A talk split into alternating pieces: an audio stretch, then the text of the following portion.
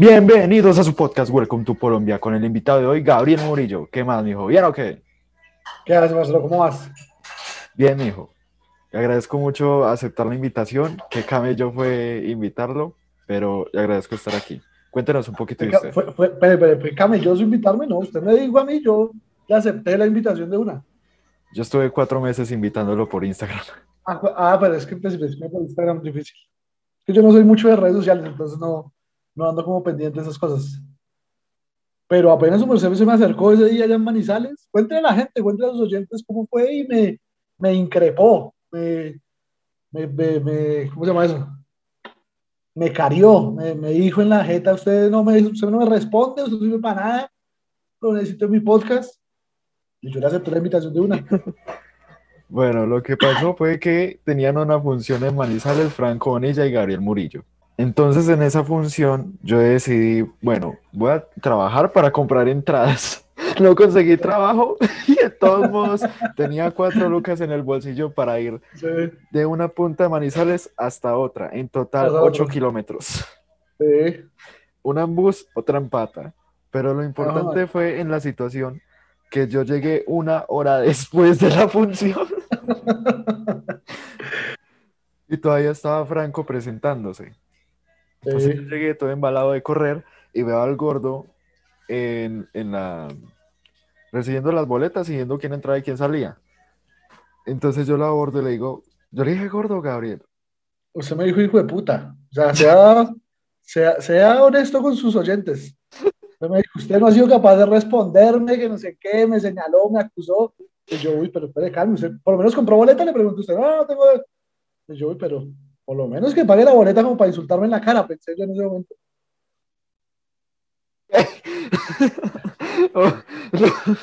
yo llegué, Gabriel, creo, Sí, creo. sí, sí.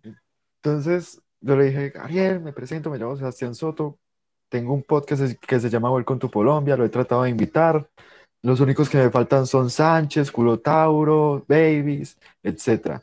Entonces usted se que me para. faltan y, no, y nombra 10 más. Eso no me hace falta 10.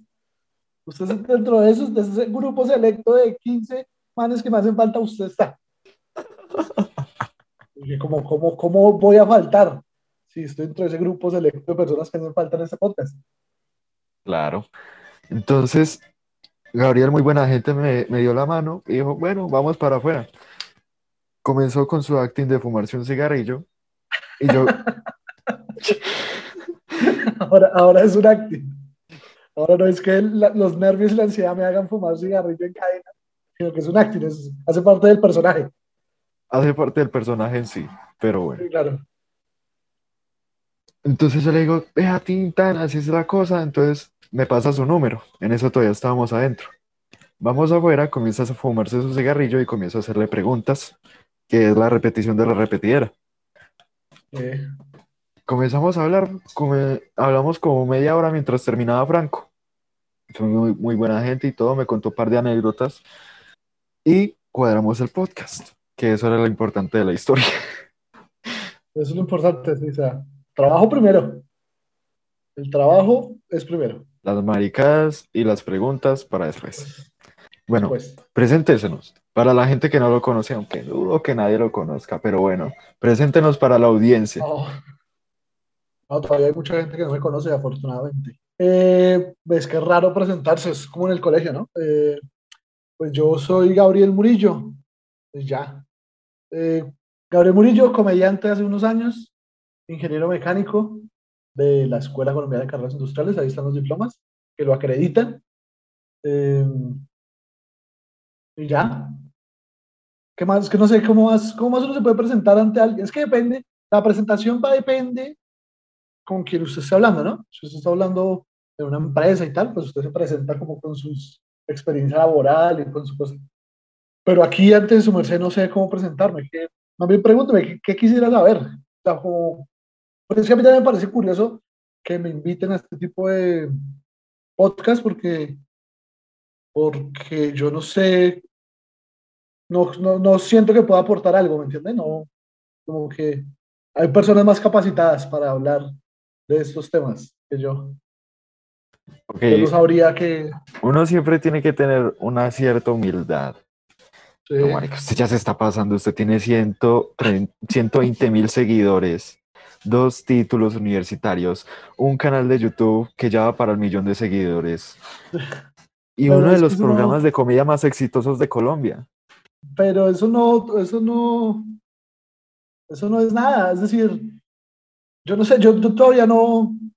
Hay muchos que me dicen eso, como, no, marica, ustedes ya la lograron y tal, pero yo siento que no, yo siento que hace falta mucho trabajo todavía por delante, que, que hasta ahorita esto es como los inicios de las cosas que pueden llegar a pasar a futuro.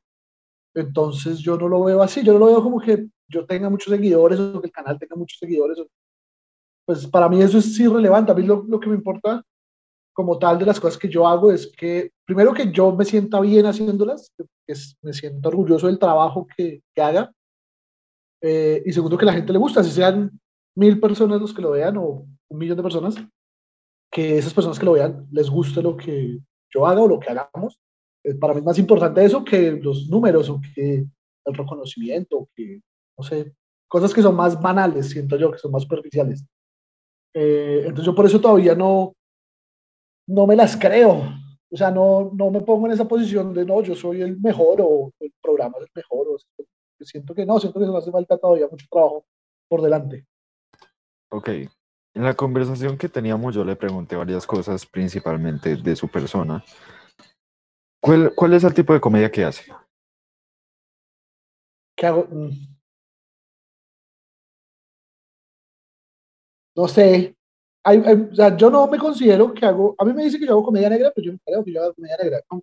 De hecho, a mí no me gusta tanto la comedia negra. Yo, yo cuando veo a alguien haciendo comedia negra, yo me lo aguanto por ahí 10, 15 minutos y ya después me parece muy hostil y, y no, no lo veo más.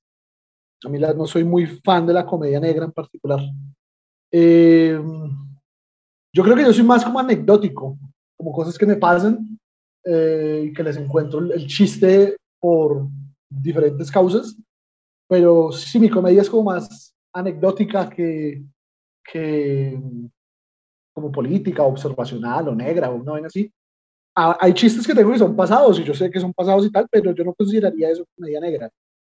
Yo creo que, que lo mío es como una mezcla de, de, de varias ramas de la comedia, que también parece que está bien, ¿no? Uno no tiene por qué casarse con un estilo y decir, este es mi estilo y toda la vida voy a hacer esto y a muerte con esto, porque uno también como persona va evolucionando.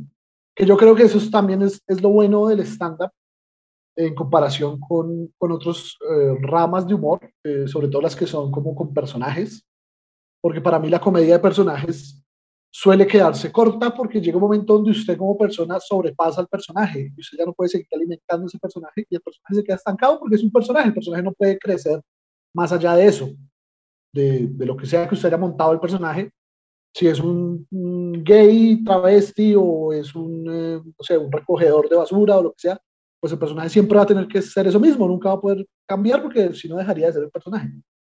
A diferencia de esa clase de humor con el stand-up, es que el stand-up usted sí puede evolucionar. Cuando usted va evolucionando como persona, va creciendo, va madurando, pues su comedia también va evolucionando y cambiando y madurando con usted. Entonces yo creo que los, digamos, los primeros chistes que yo hacía, eh, ya no los haría ahorita porque ya no me siento cómodo con ese tipo de material. Y fueron, sí, fueron chistes que se usaron en ese momento, pero que ahorita yo diría como no, no, no, ya no, ya no, ya no me gusta ese estilo, no me gusta como esa, esa forma de hacerlo. Hoy en día me está gustando mucho hacerlo anecdótico, como contar una historia larguita y en esa historia meter eh, muchos remates o bueno, la cantidad de remates que se pueda meter, pero le estoy encontrando como el gusto hacerlo así anecdótico. Llegará un momento donde me canse de hacerlo así y comenzaré a hacerlo de otra forma. Eh, pero entonces yo no podría decirle a usted, no, yo hago comedia negra o comedia azul o comedia lo que sea, porque no, no considero que yo haga ese tipo de, como de, ¿cómo se llama eso?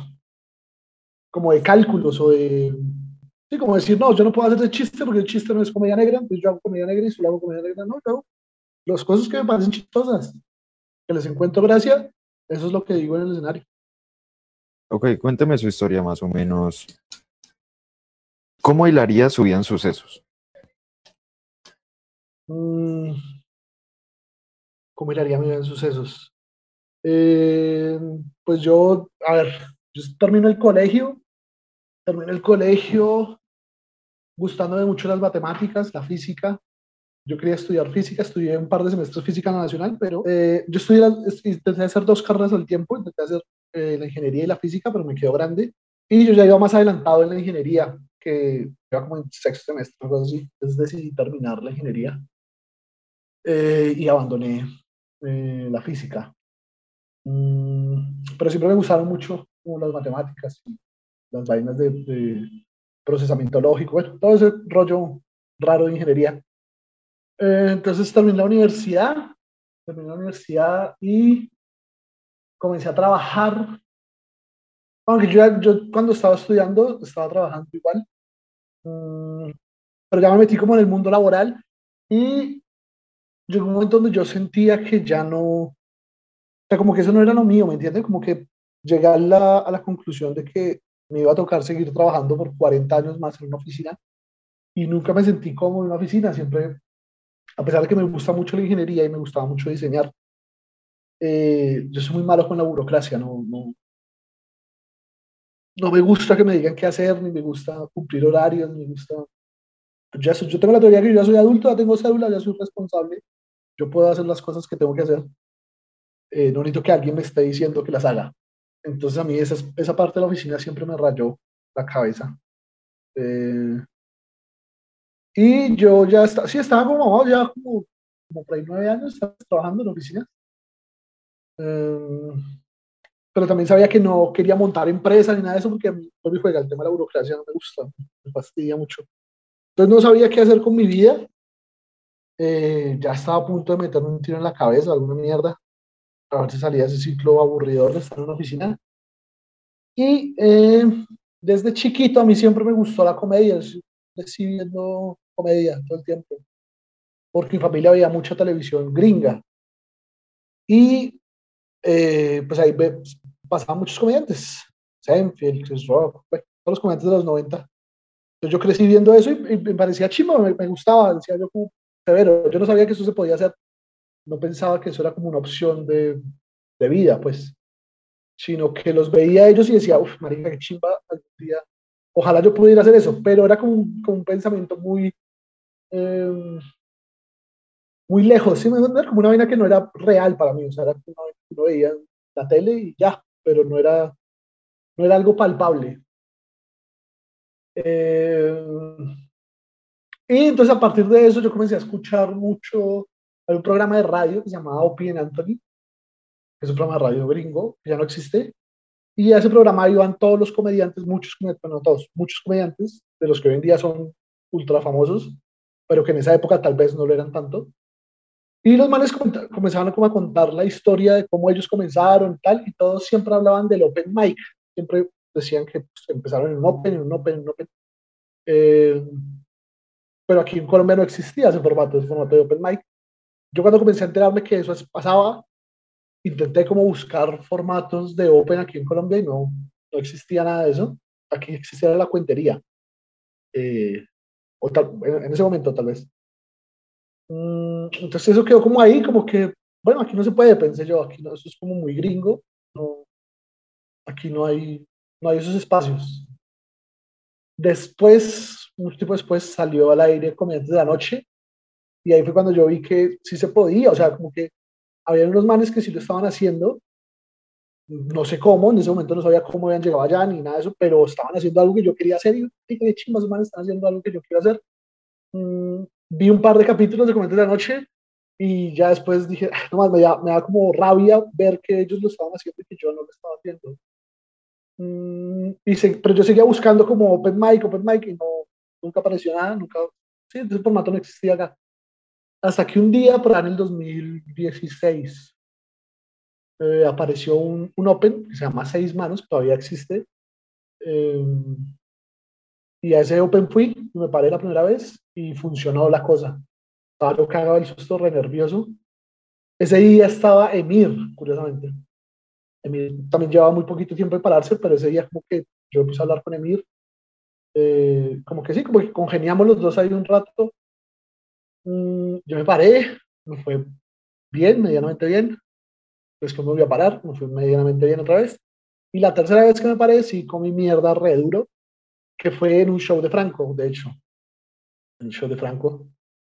Y ya, después de eso, seguí. Ya después, cuando uno conoce la muerte y se da cuenta que no es tan, a pesar de que duele el resto, eh, igual uno sigue con vida. Entonces, pues toca seguirlo haciendo, porque qué más. Pues ya, esa es como la breve historia del, del por qué estamos acá. Ok, ¿cuándo fue que se dio cuenta que necesitaba salir de Bogotá? ¿Cómo así? Todos los comediantes dicen, usted necesita salir de Bogotá para hacerse conocido o para expandir su comedia. ¿Usted tiene esa misma retórica o algo así? Mm, No sé, pues salir de Bogotá enseña mucho, pero no, yo nunca sentí como que "Uf, ya tengo que salir de Bogotá, tengo que comenzar a hacer ahora. Nunca lo sentí así.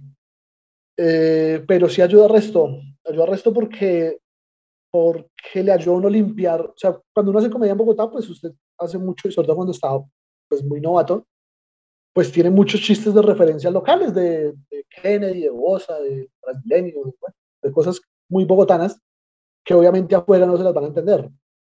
Entonces eso es como la primera jalada a la realidad de, ojo, si quiere hacer esto, tiene que hacerse entender de mucha gente, no solo de Bogotá. Entonces ahí uno se, sí, como que esa es la primera estrella, una de las primeras estrellas que se mete de, uff, esto es re difícil porque, porque un chiste tiene que poderlo entender cualquier persona que hable español. Eh, pero yo no sentí la necesidad, la primera vez que lo hice fue con Franco, de hecho. Franco me llevó a abrir un show en Ibagué. Eh, y ya, sí, pues, o sea, él me vio, o sea, como que con Franco, él me vio esa primera vez que, que comí mierda. Él me había visto en un Open. En uno de esos dos, esas dos veces que me ha parado primera vez, él estaba ahí, me había visto. Y la tercera vez que, no fue mal, que fue abriendo un show a Franco, él me dijo como, no, yo usted lo vi en las manos, no sé qué, sí, está bueno. Eh, hágale, parece y ahora. Comí mierda re duro.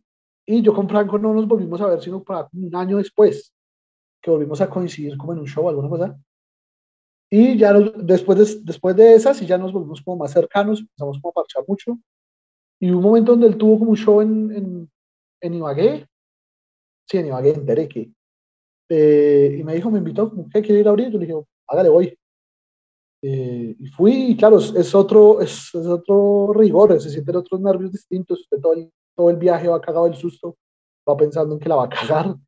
Eh, pero sí, sí se siente, la experiencia lo hace uno crecer también como, como comediante, el poder ir a, otros, otras ciudades a, a intentar hacer reír a gente que, que tal vez tiene menos en común con uno que la gente que vive en la ciudad de uno. ¿Cómo fue evolucionando su comedia? O, más bien, ¿cuál es la historia de su comedia? Eh, no sé. ¿Cuál es la historia de mi comedia? No sé, pues como le digo, yo siempre he intentado hacerlo como muy, como muy anecdótico de cosas que me pasan.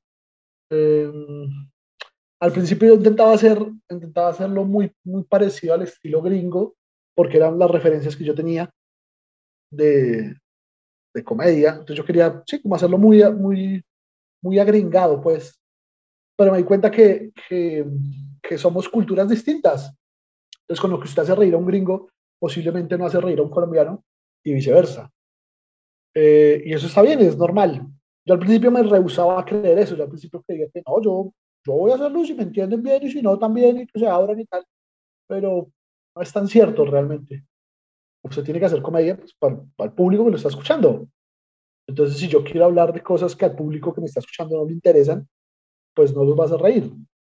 Porque porque sí, porque no son culturalmente, o sea, digamos un chiste aquí de judíos, no vas a reír tanto como un chiste de judíos en Estados Unidos, ¿no? Porque aquí uno no conoce tanto judíos, uno no está involucrado como en ese tema, como, eh, como que no hace parte de la idiosincrasia nosotros. Obvio uno lo entiende, entiende la referencia y tal, pero pues no, es, no, no hay conexión con esa clase de material, con ese material tan abstraído de la, de la realidad colombiana, yo siento que no hay conexión con el público que era algo que yo veía que Franco la lograba una gonorrea. O sea, Franco, cuando Franco se para, o se paraba, o pues, sí, no se para, ese marica genera una conexión con el público muy áspera porque, porque él es muy colombiano, o sea, todo lo que él hace, todo lo que él dice, todo lo que se expresa, es, es muy chipcha, y eso genera una conexión con el público muy gonorrea. Y yo veía que Franco lograba eso y yo decía, pero esta marica, ¿cómo hace? ¿Cómo hace para que el público lo tenga así todo el tiempo y tal? Y yo no, yo con lo mío no logro eso. Y fui entendiendo que era, que era más como en la clase de material que Franco hacía en cuanto a, conexión, que hay una conexión, hay una eh, identificación con las cosas que hace Franco.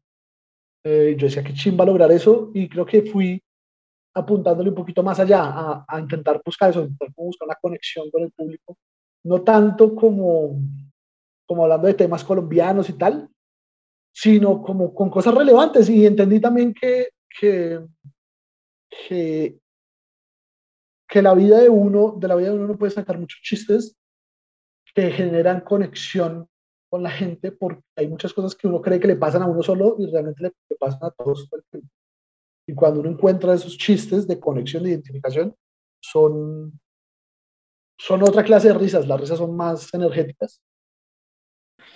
¿Y cuándo fue que comenzó a hacer impro? ¿Cuándo comenzó a hacer impro? No, yo creo que todo el tiempo uno hace impro cuando está en el escenario. Uno siempre, pues al principio es más difícil dejarse soltar un poquito. Eh, pero llega un momento donde uno ya, por muchas razones, eh, ya sea porque está cansado del material, que lleva diciendo mucho tiempo el material, o porque necesita alargar el material, porque tiene un chiste de, tres minutos y, lo quiere alargar a cinco o una vez así.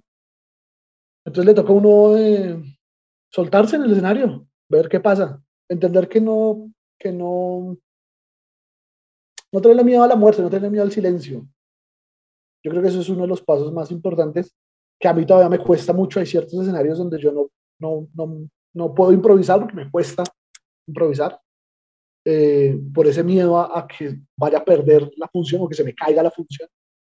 Pero yo creo que eso, es como cuando se comienza como a perderle el miedo al silencio, usted comienza, se, se, sube un poquito más tranquilo y comienza a dejar que el material respire en escena y que usted pueda alargarlo o, mantenerse en un tema, decir, voy a alargar este chiste, no voy a alargar el chiste, sino voy a quedarme en esta premisa más tiempo, hablando de esta premisa más tiempo, a ver qué sale de ahí.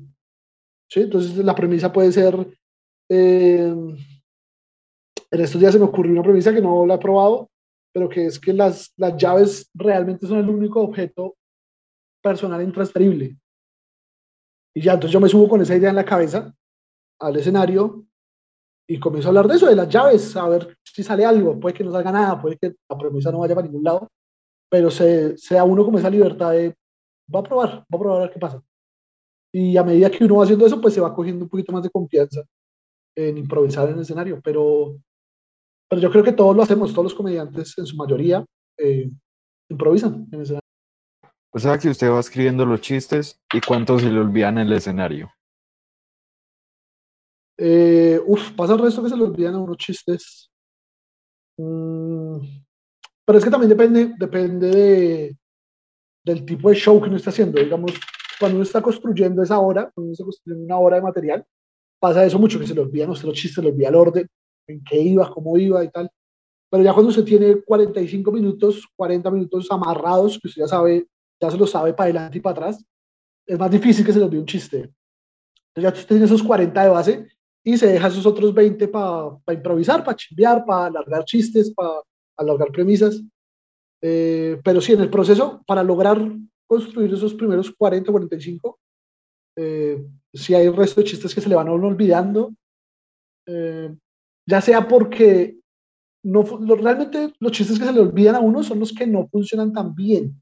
El chiste que le funciona a uno, una gonorrea que saca aplauso, tal vez no se le olvida a uno nunca porque es el que nos salva a uno en cualquier función.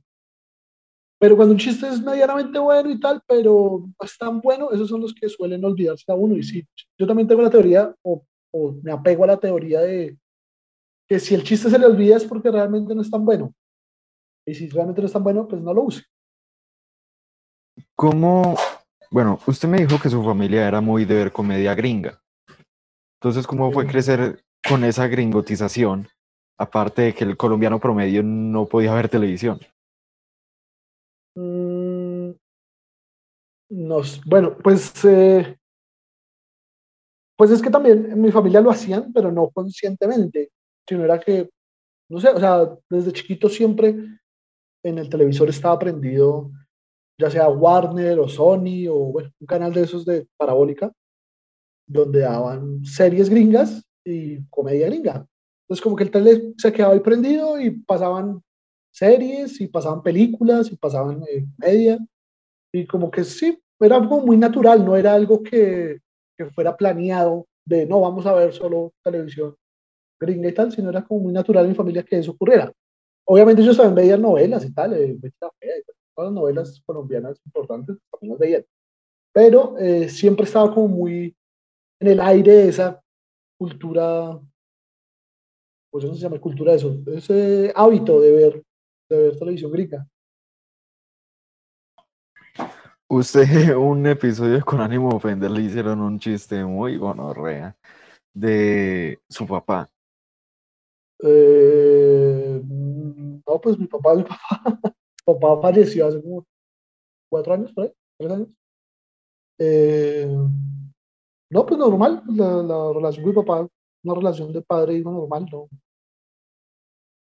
No, no hay mayor cosa, es decir, no, mi papá no me pegaba, mi familia no, no es de, por lo menos mamá, mamá nunca me pegó a mí, Solamente me pegó una vez, pero bien merecida la tuve.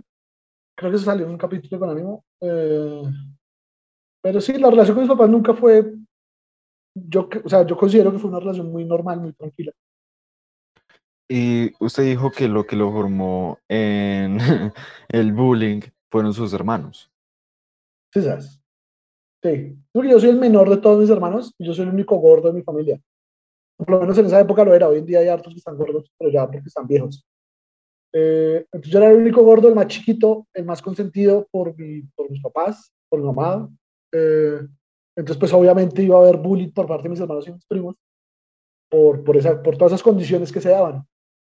Entonces, pues desde muy chiquito me acostumbré a que me la estuvieran montando. Obviamente pues cuando es muy chiquito pues llora y, y todo y hace toda la, la parafernalia pues pero se le va metiendo a uno en el ADN que, que, eso es lo que ocurre, que así así se habla entre, entre, personas que se quieren, se habla es por medio del, del bullying y estar chimbeándose. Y nunca hubo como episodios traumáticos de, oh, es me dejaron traumado mis hermanos. Yo creo que si, si, usted tiene hermanos, debe conocer cómo es el bullying entre hermanos. Eh, pero así era como, la, como, como, la relación normal entre hermanos, que se chimbean unos con otros. Obviamente cuando ellos daban la pata yo podía chimbearlos, pero chimbeaba. Pero usualmente, claro, yo al ser el menor, y al ser el único gordo, pues tenía más material para chipear a mí. ¿Y eso fue un ancla en el colegio o fue una ayuda? Eh, una ayuda. Una ayuda porque yo ya en el colegio, eh, pues ya me la, o sea, yo ya sabía que era que se la montaran a uno, entonces no, no me afectaba tanto. No me afectaba tanto que me hicieran chistes de gordos o de lo que fuera, pues ya los había escuchado. Entonces ya no tenía tanto impacto para mí que me la montaran aunque en el colegio tampoco a mí me hicieron, o sea, obviamente, pues lo de siempre, uno siempre va a tener días donde lo cogen de parche a uno, eh, pero no era de los que de los que se la montaban todo el tiempo. Yo hago el símil de que yo era como un Bart de los Simpsons, o sea, como que estaba como en el medio, eh, como que había, había gente más áspera, que era el Jimbo y Nelson y toda esa gente, que, eran los, los ñeros y las gonorreas del colegio, y había gente más bobita que yo, eh, yo estaba como en el medio, como que parchaba también con los nerds de vez en cuando, pero parchaba con los nerds de vez en cuando. ¿Cómo es que usted tiene la suficiente confianza para chimbear con una persona totalmente aleatoria que está enfrente o atrás? ¿Cómo así? ¿Cómo así? O sea, yo en la función que estuve en Manizales, usted chimbeaba con los del frente, cogía a los de la barra y cogía al marica allá. Eh, pues, pues no sé, es que, es que, pues eso se va dando, es decir, eh, también hay momentos donde eso, sale, donde eso sale mal, cuando usted quiere hablar con alguien y ese alguien es una persona así toda seria y toda mal mirada, eh, o que no le gusta que le hagan chistes y tal, solo viene pues, a ver comedia, no, no, no que le hagan chistes de él. Eh, entonces, usualmente, pues ahí es cuando la interacción sale mal, pero cuando es alguien que también está presto a, a ayudarle a uno, porque eso es una ayuda, eh, pues se va dando como una conversación normal. sino que, bueno, juega, uno ya lo, digamos, yo ya lo naturalicé tanto, porque al final se convierte en el trabajo de uno, hacer, hacer comedia eh, o estar parado enfrente de tanta gente todo el tiempo, lo vuelve uno muy natural, entonces ya no le cuesta tanto hablar ante tantas personas. Eh, entonces lo normaliza uno y uno lo ve como si estuviera hablando con una persona normal en la calle. ¿Cómo está? ¿Cómo se llama? ¿Qué hace? Preguntas muy básicas también, porque es que no se pueden hacer. Yo quisiera poder algún día eh, hacer como preguntas más trascendentales, pero es que eh, me di cuenta que a la gente sí le da miedo hablar en público. La gente usualmente no le puede responder a uno una pregunta trascendental porque ellos sí sienten esa presión y ellos usualmente siempre responden con monosílabos, con respuestas muy directas. Eh, entonces las preguntas pues también son muy básicas porque no se puede ahondar más. Yo quisiera poder llegar a hacer una pregunta así muy eh, particular y muy trascendental, pero sé que la gente no me va a responder porque no, ellos sí no tienen la confianza de hacerlo. Pero yo creo que uno, uno se va ganando la confianza a medida de esa, medida que usted lo va normalizando como parte de su trabajo, de su vida, de estar parado enfrente de mucha gente, ya lo vuelve usted normal, entonces no, no siente usted como esa, eh, como esa pena o, o, o se siente usted que está haciendo algo fuera de lo normal. ¿Cuál fue el punto de saltar de su trabajo anterior burocrático? Eh, pues yo, yo siempre lo tuve en la cabeza, eso de querer hacer comedia, hasta que apareció lo del Open. Eh, ya comencé a pararme en los Open y a abrir shows en un lado en el otro. Eh, y yo sabía, yo sabía que quería hacer esto, que esto sí me interesaba hacerlo el resto de la vida tal vez la, la ingeniería, tal vez no. Eh, aunque me gusta, lo repito, me gusta mucho la ingeniería. yo diseñaba, yo era diseñador mecánico. Y a mí me gusta el resto y me parece muy divertido y, y, aprender muchas cosas. Mm, pero sabía que el tema burocrático no me iba a dejar continuar 40 años más. Eh, entonces ya cuando comencé a hacer comedia y veía como que, como que sí, como que sí era medianamente bueno y como que sí podía y como que sí iba como bien la cosa. Eh, llegó un momento donde, donde ya eh, comienza a pasarle a uno que lo comienzan a invitar a abrir cosas, eh, no sé, un comediante con, con, más trayectoria, comienza a decirle a uno como, camino me abre un show en Yopal o camino me abre un show en Tunja o lo que sea, y pues ya, pues si usted tiene un trabajo de oficina, pues no puede hacer eso, porque pues implica el viaje, implica muchas cosas. Entonces llegó un momento donde me comenzó a pasar eso más seguido y me tocó tomar la decisión o, o, continúo, me meto de lleno a la comedia, a hacer comedia, o, o, lo sigo teniendo como hobby, o me quedo siendo oficinista. Y pues en ese momento dije, pues hagámoslo, no, no pierdo mucho tampoco, tampoco se pierde mucho. Entonces decidí saltar y hacer, hacer solamente comedia. Eh, que en ese momento no había plata de nada, le pagaron uno por ahí 50 mil pesos por abrir un show. Cosa que es, si usted lo ve, es mucha plata, 50 mil pesos para hacer 10 minutos, pero resulta y pasa que al mes usted abría dos shows, entonces son 100 mil pesos al mes, y con 100 mil pesos usted no vive. Eh, pero le toca a uno arriesgarse decidir y, y, decir, pues va a comer mierda unos meses, unos años, no sé cuánto tiempo más, eh, pero tengo que hacerlo, no me puedo morir con, la, con el arrepentimiento o estando arrepentido de, de que nunca lo hice.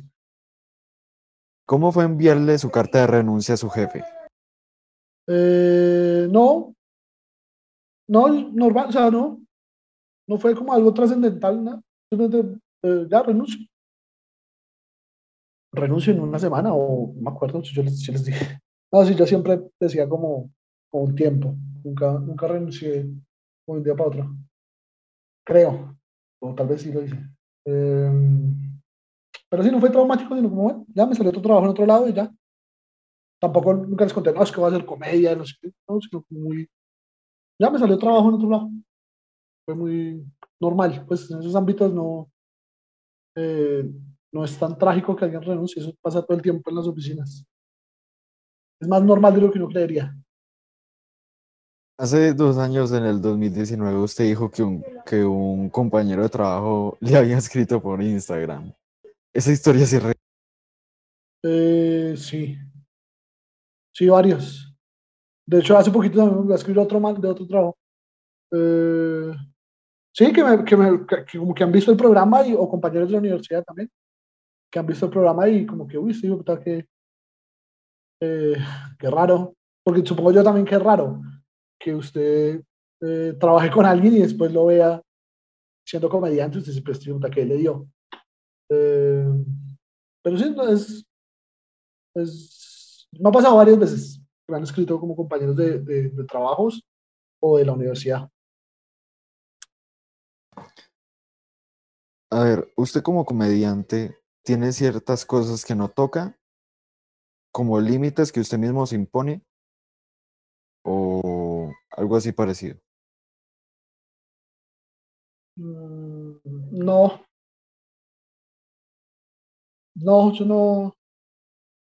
Yo no suelo autocensurarme. Lo pues, yo digo lo que, lo que se me ocurre. Es decir, si yo veo algo que una noticia trágica, alguna vaina, y me parece algo chistoso dentro de esa noticia, pues lo intento poner en escena. Pero yo tampoco nunca he escrito un chiste pensando en, uy, este chiste va a ser chiste más ofensor o ofensivo, como sea que se diga, ofensivo, no se dice.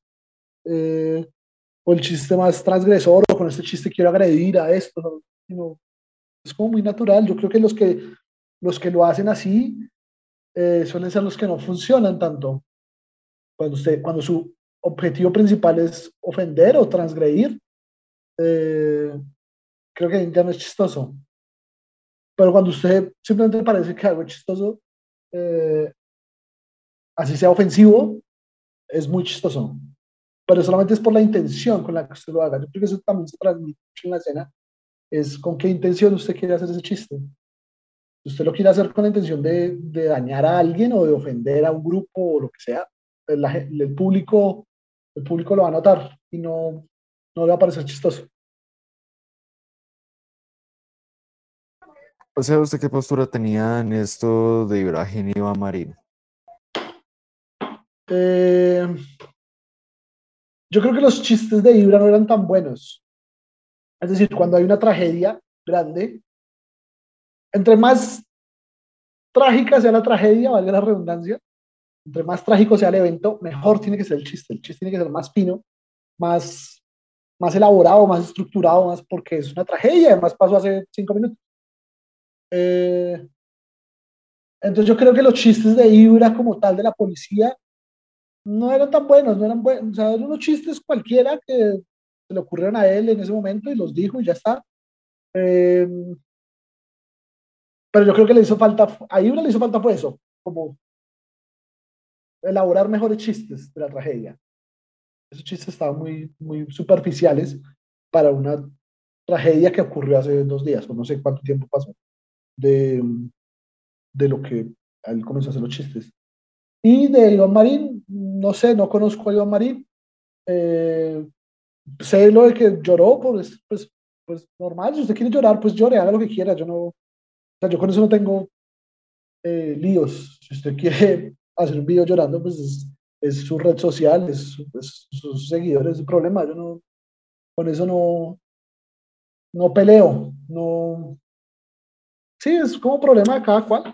Lo que usted quiere hacer con su vida es, hace parte de, de su libertad, supongo yo también. Con ánimo de ofender, ¿tiene algún límite? Por ejemplo, alguna Mm. censura, como lo que pasó con Laura y el mago, ¿Qué pasó con Laura y Mago? que Camilos autocensuraba ese tema hasta que era, hasta que pasó el fuego, hasta que ya solamente quedaban cenizas, hasta que ya tiene otra, rela- a- otra relación. Pero no, no entiendo. O sea, ¿cómo así? El, es que no entiendo a qué, a cuál hace referencia. Lo que pasó con Laura, de lo que no se tocaba ni Ibagué. y Ah, en referencia a lo del Pues es mago, que- en lo primero del diplomado. Ajá. Eh, no, pues es que pues es obvio, o sea, si usted, si usted está en una relación con alguien y se le puso los cachos, ¿no? pues usted no va a ser tan marica de salir a decirlo enfrente de todo el mundo. ¿Sí va a hacer? Eh, entonces, es como más autocensura de uno mismo que de, que de los demás, porque yo estoy seguro, y yo creo que en el, capítulo, primer capítulo que se habló de eso, también se mencionó cosas de, de Camilo y de que, sí, claro, de que había pasado lo que ha pasado, pero pues Camilo no va a ser tan huevón de salir a admitirlo teniendo a la novia al lado. Pues uno no es, uno es marica, pues. Eh, pero si hubieran salido chistes, o si, sí, si, si en ese momento pasan chistes de eso, pues lo más seguro es que salen. Pero pues él no va a ser tan huevón de admitirlo en ese momento. ¿no? es más como que uno sabe, uno mismo sabe hasta dónde puede llegar con los temas de uno. Eh, y ya, uno intenta no, implicarse mucho. Uno deja que los demás digan lo que quieran, pero uno siempre salva la patria diciendo, no, yo no, yo no hice nada, yo no fui, yo no, yo no dije nada, yo no sé, yo, pues son ellos. Yo no puedo controlar lo que los otros digan. Al igual tienen la regla de que si es chistoso sale. Si es chistoso sale, sí, señor, sí. Si esa regla sí se mantiene. Si es chistoso sale. Eso es como, hay como dos reglas, y creo que esa es una de ellas. La otra no me acuerdo. Pero creo que la regla principal es esa, si es chistoso sale por más embalador que sea, eh, digamos, yo me acuerdo que al principio a David le parecía muy traumático que se dijera que él fumaba marihuana. Para él era, uff, no, mi mamá, no sé qué, y era como una vaina de que no se podía decir y tal, pero cuando ustedes hacían chistes al viejo de drogadicto y de marihuana, pues salían, porque ¿qué más se puede hacer? Y así muchos, o sea, yo también he tenido momentos de, uy, no, marica, eso no puede salir porque baila, me embalo re duro. Pero, no, o sea, si comenzamos a censurar eh, algo, pues ya todos van a querer censurar. O sea, si yo le digo, si yo digo, no, este chiste no puede salir porque donde lo vea mi mamá, baila. Pues cuando venga alguien a decirme eso, yo no tengo la autoridad moral de decir, no, no se puede. Y entonces va a venir alguien más y alguien más y alguien más y alguien más.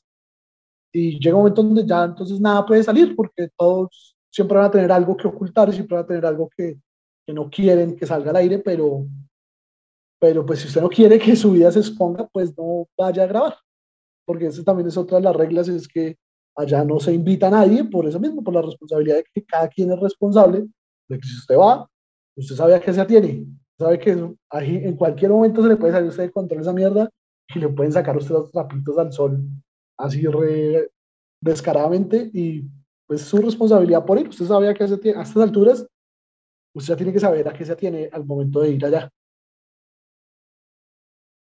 O sea que con eso medio se lava las manos con el capítulo de ella, ¿no es así? Eh, ella no sé si cuál es esa. No recuerdo tanto. ¿Cuál es en la que se la montaron a Chimuelo por ah, Angélica. No, no, sé si ya. No, yo, yo me lavo las manos en todos los capítulos. Yo no. Primero, yo no soy responsable de que usted se pare ahí. Usted fue el que decidió venir a pararse ahí.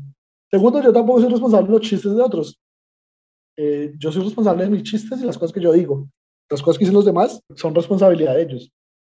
Eh, entonces yo, yo sí me lavo las manos con todo el mundo y es eso mismo, porque yo no, allá no se invita a nadie por esa razón, porque es responsabilidad de cada uno, de lo que está dispuesto a perder eh, por esas grabaciones. Pues esas grabaciones, todos hemos perdido muchas cosas, todos hemos perdido muchas cosas, eh, pero es el, es el precio también que hay que pagar, supongo yo.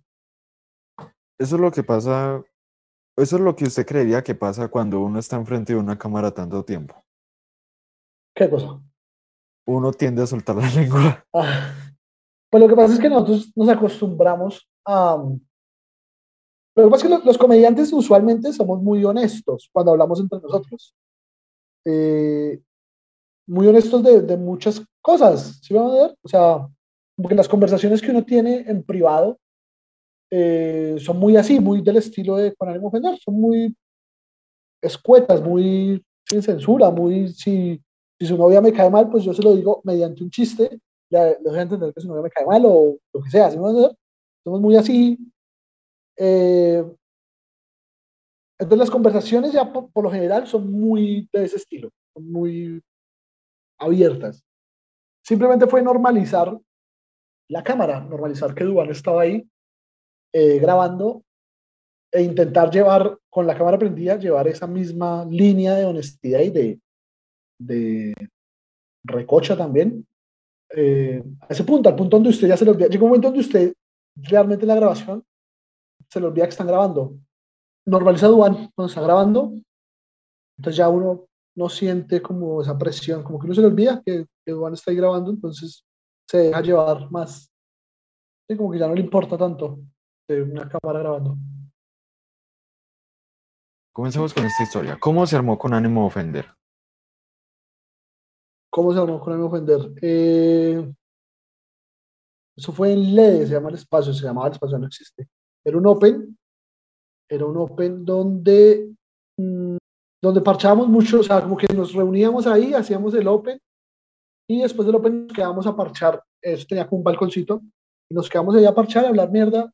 Eh, y un día estábamos como, a- sí, como estaba, estaba, estaba, Sánchez, estaba Brian, estaba Santiago Gordo, no me acuerdo quién más, podía estar Davis tal vez. Eh, como que duramos, o sea, el Open se acabó por ahí a las 10 de la noche, 10 y media, y duramos como hasta la 1 2 de la mañana hablando mierda y riéndonos tanto que yo salí con dolor de cabeza esa noche de tanto reírme. Eh, y entonces con Sánchez dijimos como, maricas, esas, esas conversaciones que nosotros tenemos son muy chistosas. Mm, deberíamos como grabarlas. Entonces dijimos como, sí, como grabémoslas a ver qué pasa.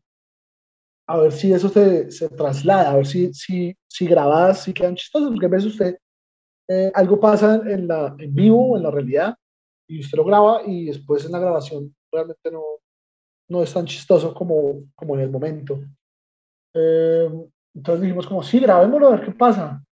Entonces Sánchez dijo, sí, yo tengo un amigo eh, que man es camarógrafo, no tiene una cámara, eh, pues que yo lo traigo la otra semana y grabamos.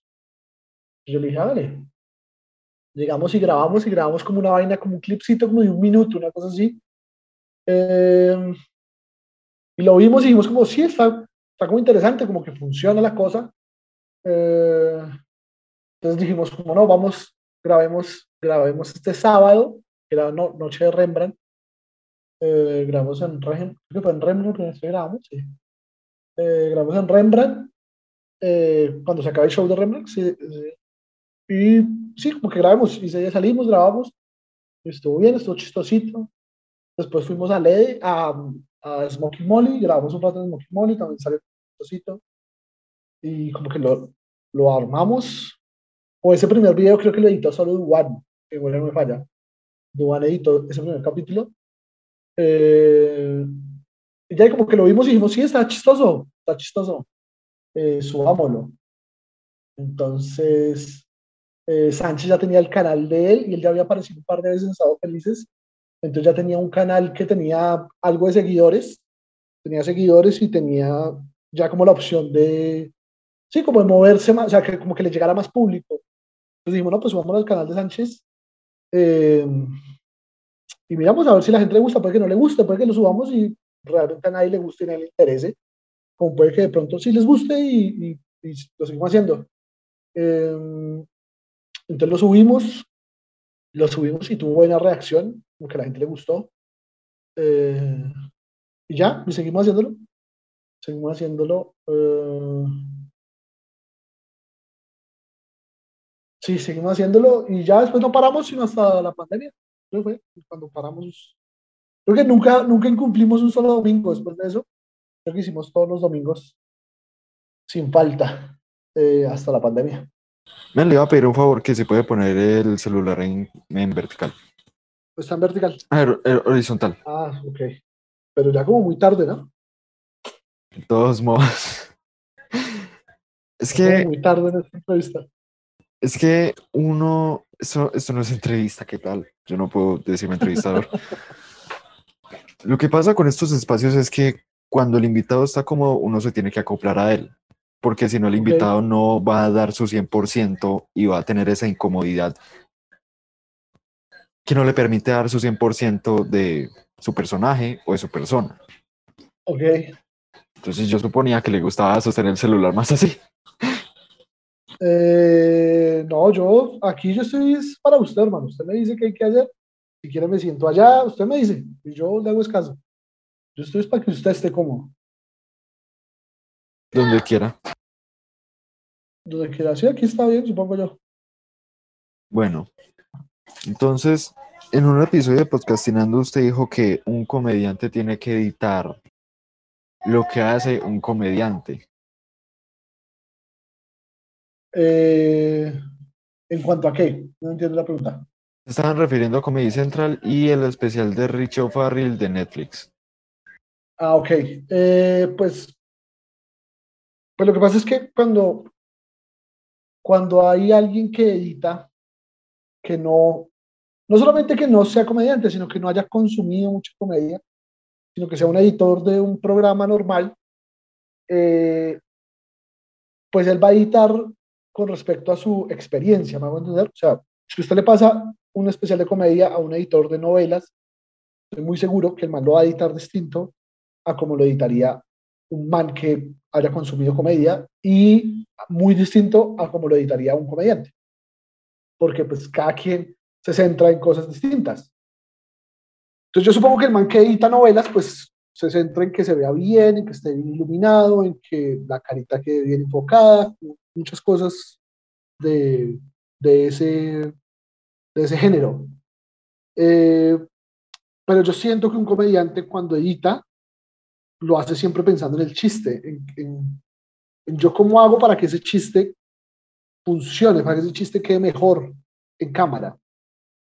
Porque depende desde qué ángulo yo lo muestro, desde qué cámara yo muestro ese chiste, puede funcionar o no. Yo me puedo cagar una rutina de un man eh, ponchándole la cámara que no es en un remate. Hay una rutina del mago donde el mago saca como un pitillo de la boca eh, que donde yo lo ponche desde otra cámara, se va a ver el truco y me le voy a cagar el truco al mago. ¿Cierto? Eso mismo pasa con los chistes. Hay chistes donde si yo tomo la cámara que no es, o no la cámara que no es, la cámara que no estaba eh, adecuada para ese chiste en ese momento, me puedo cagar ese chiste por lo que sea, porque ese chiste requería que se le viera la cara al man, o porque requería que se le viera una manito que hacía así, bueno, muchas cosas que pueden alterar eh, el funcionamiento de un chiste. Entonces yo creo que un comediante entiende eso porque uno, como lo hace todo el tiempo, pues uno sabe que cualquier cosa que usted haga puede cagarse un chiste. Cualquier detallito culo, por más culo que parezca, eh, lo puede dañar. Entonces un comediante yo creo que editaría siempre pensando en eso, en pro de que el chiste o que la rutina quede lo mejor posible, eh, que yo creo que es lo que le hace falta a, a muchos, que yo no sé, pues, la verdad no sé, no conozco quién es el editor de Comedy Central, pero por lo que veo al aire, eh, yo a veces siento que les, les hace falta como eso, como, como dejar de, de, de, buscar cuál es el plano más bonito a buscar cuál es el plano que más me conviene para esa rutina. Y raramente es diferente la versión que ustedes editan que la versión en vivo. Y alguien en, en ese mismo podcastinando decía, ¿por qué vamos a cambiar lo que está en vivo si el comediante se hace en vivo y se van a desilusionar cuando lo vean? Eh, sí, claro. Lo que pasa es que yo, yo siento que hay una diferencia entre cambiarle la esencia a un comediante y eh, ayudarlo en, en, en, el video. ¿No entender? O sea, y ahora te pongo un ejemplo clarísimo de eso. Si yo tengo una rutina de alguien que dura, no sé, 10 minutos, pero da la casualidad que en esa rutina, esos 10 minutos, hay dos minutos donde le fue mal, donde esos chistes no le funcionan esa noche, porque resulta que esos chistes funcionan, pero esa noche por X o Y motivo, esos dos minutos no le funcionaron. Yo, como, como, yo como editor, eh, pues digo, pues quitemos esos dos minutos, o sea, no, no, a mí no me va a afectar no, no, le va a cambiar la esencia al comediante si yo le quito dos minutos donde se le cayeron.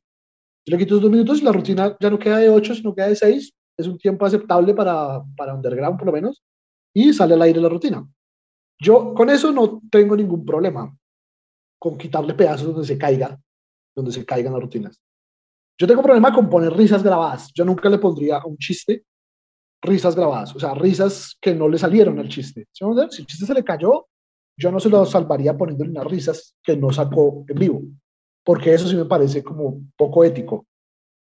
Eh, entonces, eso es algo que yo nunca haría, es eso, poner risas que no fueron obtenidas en el, en el momento.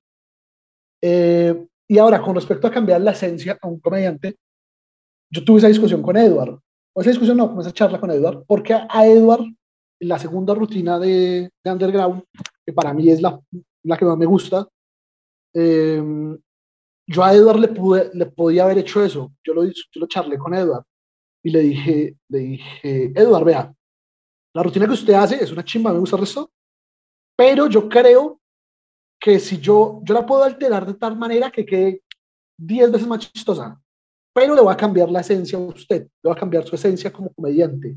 Ya no va a ser ese Edward, sino va a ser un Edward que nos inventamos en la edición, que es otra cosa distinta. Eh, yo tenía mis dudas, yo no quería hacerlo, pero de todos modos quería escuchar la opinión de Edward. Entonces le comenté a Edward, le dije, Edward, pasó esto, vea, su rutina está bien, funciona, me parece muy chistosa, eh, pero yo podría hacerle cambios en cuanto a cómo está estructurada, que le quedaría más chistosa. Y Edward me dio la misma respuesta que yo también eh, quería, pues, y es, no, no, no, no me cambie la esencia, déjeme como soy, déjeme así como, como yo soy, me interesa que la gente me vea como soy, no como esa versión pirata, eh, como ese Frankenstein que podríamos armar. Eh, déjeme, déjela así como está. Yo dije bien, chimba. Eh, pero eso sería otra cosa que yo no haría. Es decir, cambiarle la esencia a un comediante también me parece que está mal. Mm, pero en edición usted puede ayudarlo a que la, porque también el otro lío, o la otra, eh, no lío, como el otro punto de vista, es que eso que está grabado, eso queda para siempre. Usted, usted, una, usted una función, usted puede eh, tener altos y bajos y irla piloteando y todo bien, y, en el recuerdo de la gente que fue, va a parecer que usted lo hizo re bien, lo hizo chimba. Pero ya cuando queda un producto grabado para la posteridad, pues ese producto tiene que ser lo mejor posible. Y ahí es cuando yo digo que en la edición sí uno puede hacer ciertos cambios que, que pueden ayudar a que ese producto como tal quede mejor que, o que es su mejor versión posible, sin alterarle la esencia a, a cada comediante. De todos los underground,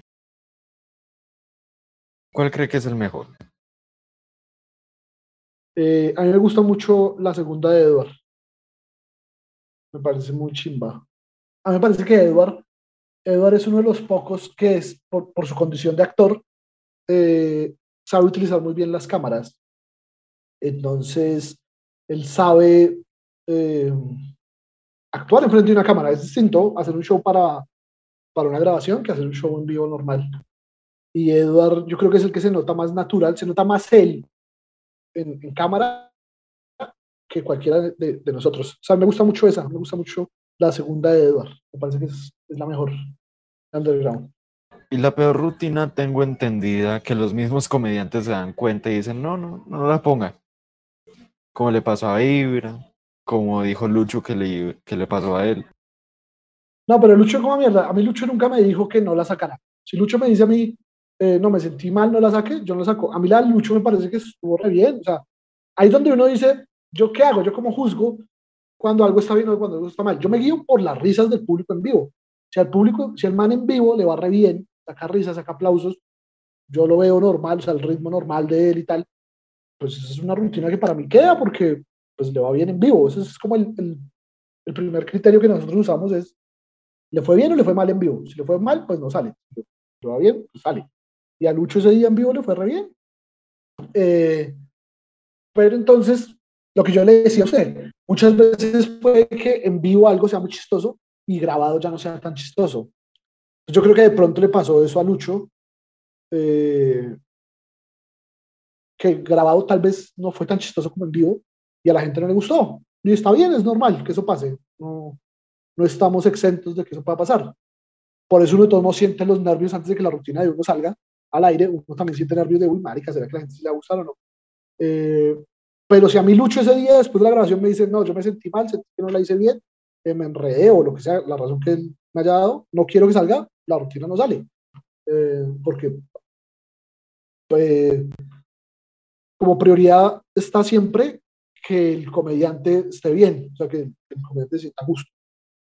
Eh, pero sí, ahora había muchas rutinas, incluso mías también, que yo grabo y digo, no, no, no está tan bueno, realmente no, no la va a sacar.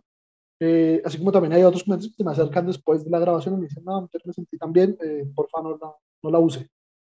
Eh, yo les digo, vale, todo si usted no quiere que la use, no, no la vamos a usar. Usted justamente cuando tuvimos esa conversación en persona, usted me dijo que no le gustaba hacer humor político. Sí. Pero de todos modos incluye algunas cosas de política. Yo incluyo cosas de política, no, yo no hago humor político mencionar a Claudia López, el metro. Quieran o no, eso es política. No, eso un es política. poquito. No, política es hablar de la reforma tributaria y de no sé qué, y de, bueno, de la política como tal. Yo no, eso son como referencias sociales, referencias culturales que, que todos tenemos en la cabeza. Es decir, hacer un chiste de Uribe a mí me parece político, siempre y cuando, o sea, si usted hace un chiste donde referencia a Uribe, eh, no es político, no necesariamente es político a menos de que usted ya se meta en una diserción de 15 minutos hablando de Uribe y del por qué Uribe es un hijo puta y, o de por qué Uribe no es un hijo puta, también puede ser desde ese otro punto de vista. Eh, ahí sí ya sería humor político, pero si usted hace un chiste donde utiliza la referencia y el remate de Uribe, a mí me parece que eso sea político, es como una referencia eh, cultural, social de, del país, es como hablar de un presentador de televisión o de una persona famosa, pues, creo yo. O sea que bueno, sigue manteniendo, sigue manteniendo su esquema de, de comedia. Pero, o sea, su comedia tiene una estructura. Usted me dice que no le gusta hablar de política. Sí. Metiéndole esas referencias sociales, no estaría hablando algo de política. Pues a mí no, o sea, por eso digo, a mí me parece, puede que alguien diga, sí, eso es político, pero a mí, a mí me parece que el humor político, pues es el humor donde usted se centra a debatir una idea eh, por medio de chistes o por medio de humor, o sea, una idea política, ¿sí O sea, como que, no sé, vamos a hablar de, es que tampoco sé qué ha pasado últimamente de las, de agroingreso seguro, por poner cualquier tema. Eh, si yo cojo y hago una rutina sobre agroingreso seguro, y es una rutina donde yo expongo mis puntos de vista y donde hay mi opinión, y hay remates y hay como toda una estructura detrás de la rutina, eh, eso es humor político. Pero si yo salgo y digo, eh, no sé, utilizo agroingreso seguro como una referencia para un chiste, eso no es humor político, es humor normal, es humor eh, cultural. No es porque no hay un trasfondo político detrás de, simplemente la referencia, porque la referencia mm, cabe que es chistosa dentro de la rutina, cabe que esa referencia es chistosa, pero no es porque sea eh, político. ¿Sí Solo porque esa persona o, esa, o ese hecho histórico, si yo lo sé meter bien dentro de mi rutina, que no tiene nada que ver con eso, y lo traigo a colación, hay, hay, hay risas. Pero, pero no porque yo quiera centrarme en ese tema o, o debatir ese tema o discutir ese tema. Eh, eso es lo que lo haría Ok, como discutimos en persona, usted me decía que con ánimo de ofender no, no tiene un cierto punto y que por eso le valía huevo las opiniones de Brian, de, de Sebastián, que tenía que ser algo para crear un impacto social. Eh, sí, pues no es que me valga huevo las opiniones de Sebastián. Eh, simplemente que estoy en desacuerdo con que nosotros tengamos una responsabilidad social de querer cambiar las mentes de alguien o de, con el pues es un programa de recoche, es una recoche, ya no le, no le busquen más trasfondo a eso que no lo hay, no hay trasfondo, no, eh, en ese programa nadie quiere cambiarle la mente a nadie, ni nadie quiere enseñarle algo a nadie, eh, simplemente recoche entre amigos, sentarse a parchar entre amigos a hablar mierda, eh, que hay veces se debaten ideas profundas y ideas chimbas, sí pasa, y hay veces se debate de vaginas y penes y tetas y culos y pasa, no es, no es, eh, no es una novedad tampoco, yo creo que todos lo hacemos, todos nos sentamos con nuestros amigos a hablar mierda y hay momentos donde esa hablar de mierda los lleva a uno a, debatir temas de trascendencia de la vida y de la sociedad y de política y de lo que sea, así como hay momentos donde simplemente se habla de cosas banales eh, y ya. Entonces yo creo que no, pues el objetivo del programa nunca fue eh, vamos a hacer algo que transforme al país y a la sociedad. Y nada de eso, nosotros nunca buscamos eso, simplemente buscamos eh, hacernos reír entre nosotros. Yo creo que lo más importante eh, siempre fue como burlarnos de nosotros, ¿me a Como, como el parche de amigos, es que la, la idea es muy básica, güey. La idea es muy sencilla, es grabar unos amigos hablando mierda.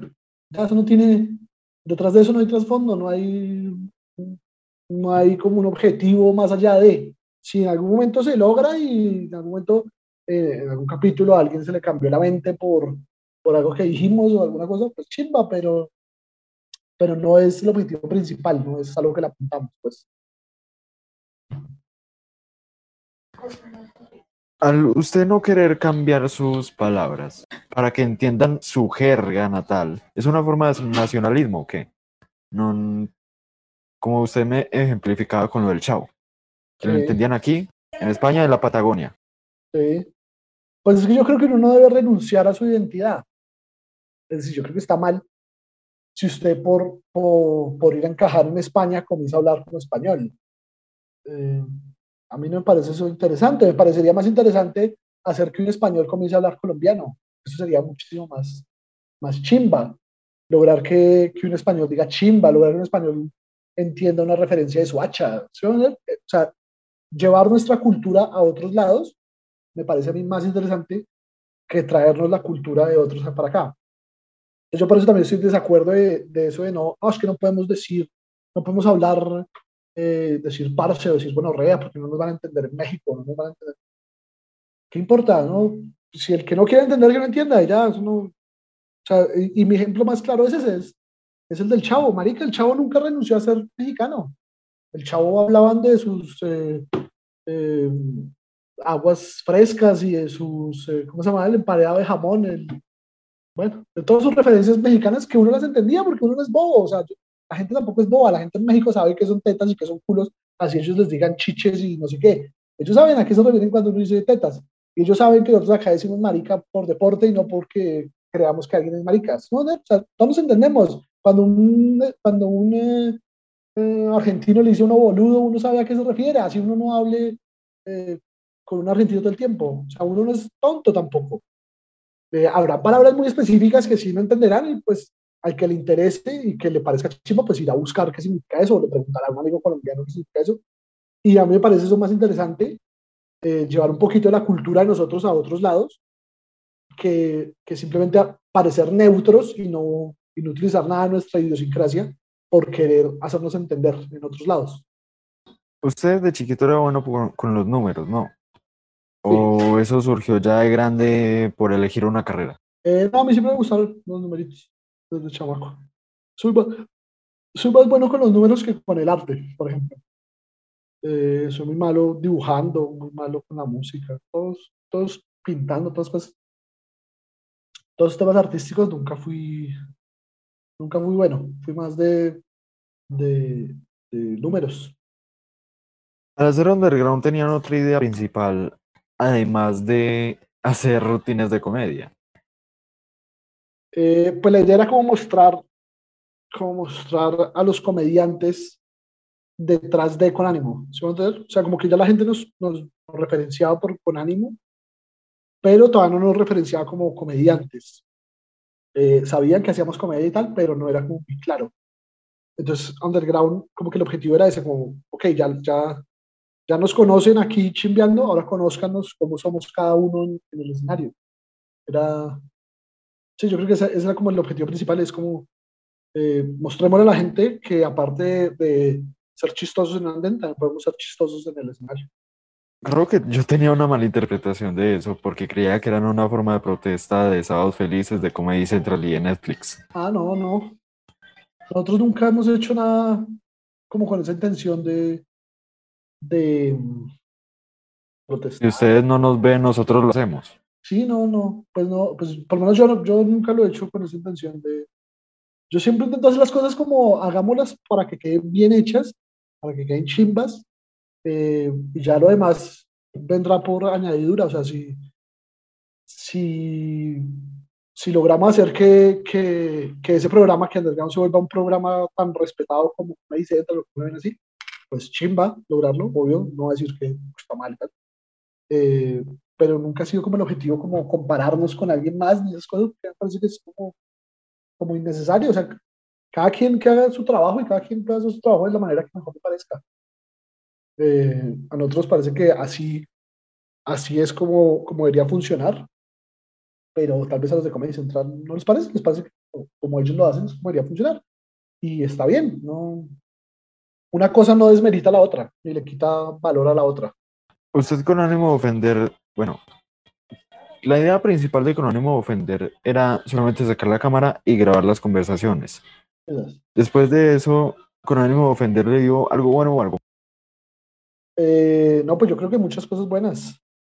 Eh, este apartamento donde estamos. Pues, eh, no, yo creo que han sido más las cosas buenas que las cosas malas. Eh, pero sí, a, o sea, a mí por lo menos me ha abierto, me ha abierto mucho las puertas en cuanto, en cuanto para hacer comedia y tal.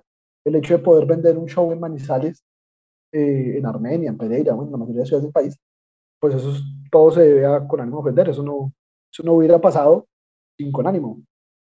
Si, si con ánimo de vender no existiera, pues posiblemente yo estaría haciendo comedia todavía aquí en Bogotá, eh, en bares medianamente vacíos, pero yo creo que con ánimo nos ayudó mucho a, a toda esa generación de, comediantes que estamos ahí, a, sí, a, a, poder hacer shows casi que en la mayor parte del país.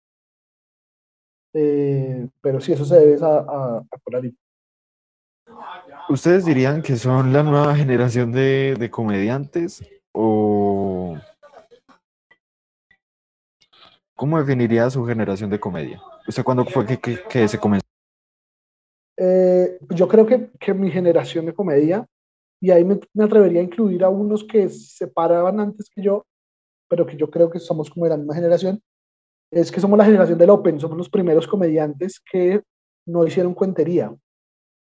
La mayoría de los que, digamos, Sebastián Rincón, sí es, yo lo, porque yo lo pondría dentro de, la, de nosotros, el man lleva mucho más tiempo y él sí comenzó como cuentero. Eh, que yo creo que esa también es la última generación, la de Sebastián Rincón, eh, el de Oso, eh, que fueron, que hicieron ese, ese, ese, híbrido, que eran cuenteros que se volvieron comediantes. Pero la mía, eh, o mi generación, no la mía, la generación en la que yo hago parte, eh, fueron comediantes que solamente comenzaron haciendo open mic. O sea, solamente empezaron desde el principio haciendo comedia, no, no hicieron cuentería. Eh, y yo creo que nos define eso, yo creo que, que, que nos define el hecho de, de, nunca haber hecho cuentería. Entonces tenemos otras herramientas distintas a las del cuentero. Eh, el hecho de haber comenzado en espacios de, de, cinco minutos también nos da otras herramientas distintas a las del cuentero, porque los que hacían cuentería tenían que hacer una hora. Yo, yo imagino eso, tuvo que muy difícil. Eh, entonces, al, al, al hecho de, de, tener que hacer una hora, eh, eso implica otras herramientas distintas eh, que el hecho de comenzar haciendo ya cinco minutos. Y yo creo que, que, que, eso también se nota en escena. Se nota en escena cuando el que está ahí es un comediante de Open, nació y creció siendo Open, y cuando es un comediante que viene de la cuentería. ¿La cuentería ya más teoría? ¿O según usted? Eh, no, la cuentería, lo que pasa es que la cuentería es un poquito más lenta por puro, eh, ¿cómo se llama? Por pura estructura, por, puro, por pura necesidad. Cuando usted tiene que hacer una hora o tres horas en un parque, pues usted no puede estar haciendo chistes cada 10 segundos, cada 20 segundos, porque no la va a lograr nunca. Entonces usted necesita una estructura que lo deje a usted estar más tiempo en escena, más tranquilo, y obviamente tiene sus remates y son muy buenos. Hay, hay cuenteros que son muy buenos, hay cuenteros que siguen siendo cuenteros que son muy buenos, eh, pero son dos ritmos distintos. En cambio, cuando usted se para a hacer open, a hacer cinco minutos, usted solamente tiene cinco minutos, entonces tiene que aprovechar esos cinco minutos para llenarlos de remates por todo lado, donde más pueda, eh, porque usted tiene que aprovechar esos cinco minutos de la mejor manera posible, hacer la mayor cantidad de chistes posibles en esos cinco minutos. Entonces yo creo que, que, que eso también genera otras habilidades distintas a las del, a las del cuentero. Digamos, si usted pone a un cuentero, si usted pone a Franco, si usted pone a Bart, si usted pone a, bueno, muchos de esos manes, a hacer cinco minutos, usualmente no, no la rompen tan duro como cuando les toca hacer una hora. Porque ellos necesitan más tiempo. Ellos, ellos en cinco minutos están empezando a saludar todavía. Porque ellos se criaron así, o sea, tienen ese estilo de hacerlo. Y está bien, no estoy diciendo que esté mal. Eh, simplemente otro estilo. Eh, pero uno, entonces digamos, y, pasa al contrario, uno como estaba acostumbrado solamente a hacer cinco minutos para hacer la transición, a hacer, a hacer shows largos, pues le costaba a uno más eh, llegar, poder llegar a hacer la hora, una hora, pues eso era complicado o es, es más difícil, yo creo, para nosotros que para ellos.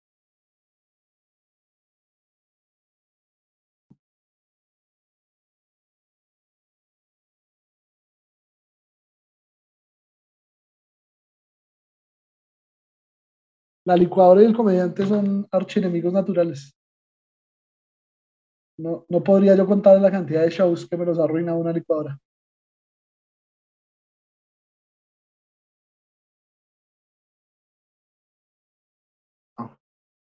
Y es que además usted elige la hora del almuerzo para hacer su podcast. Usted está interrumpiendo a su mamá.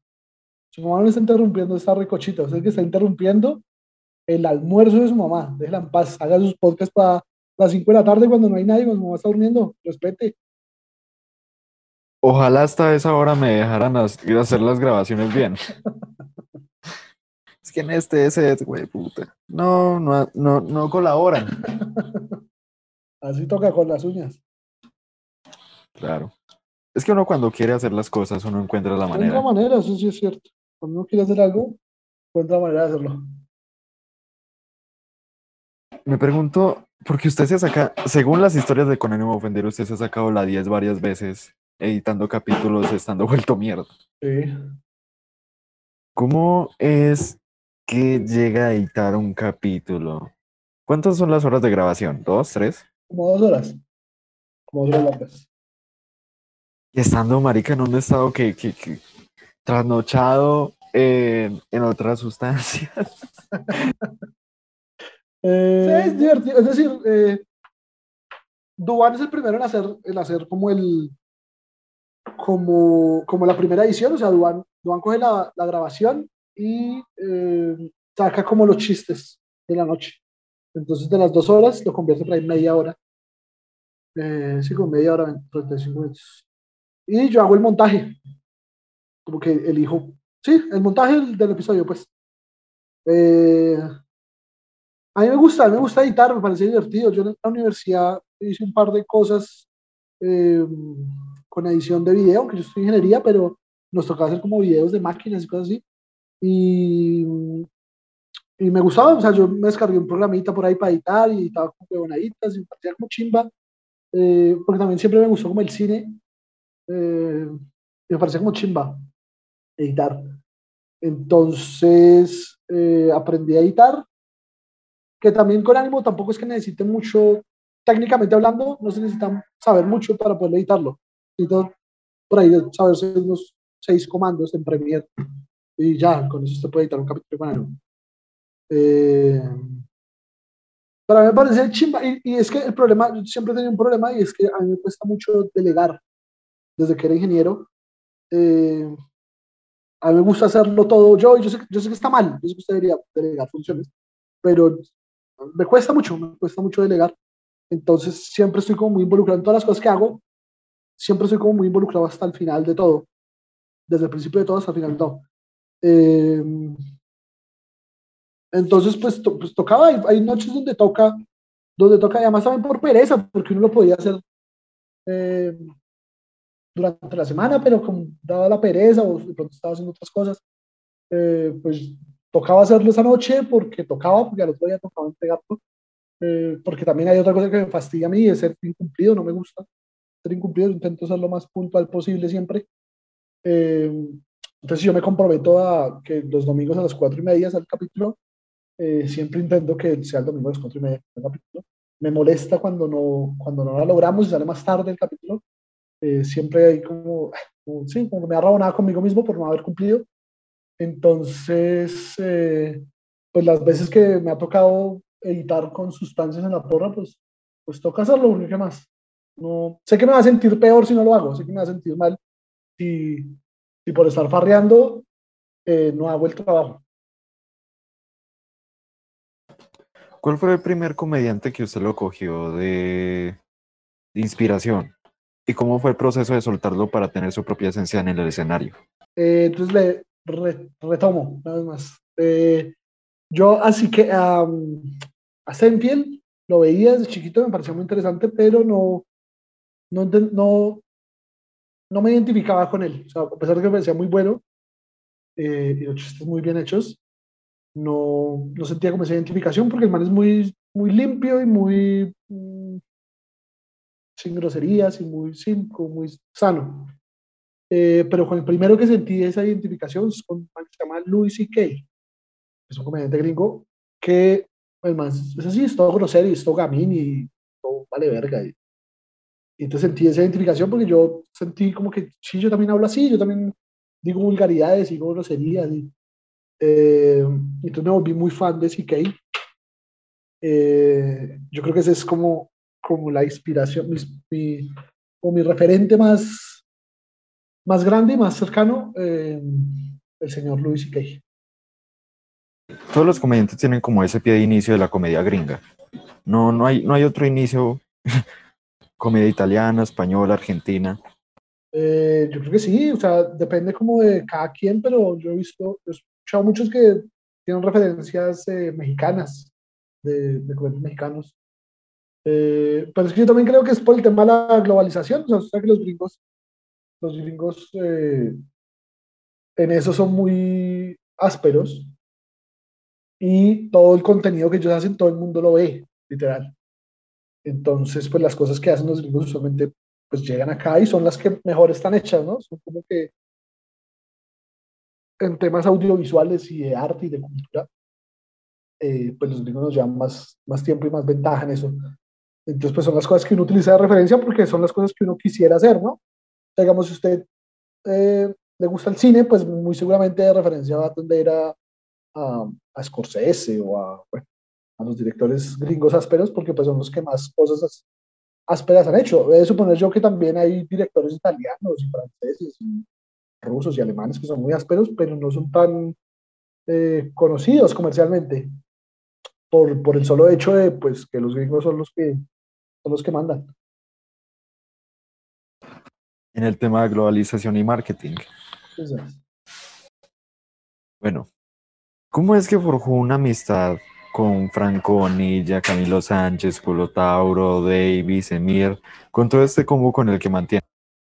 Eh, con Franco, con Franco, no sé, creo que porque a ambos nos gustaban las prostitutas, entonces como que parchábamos.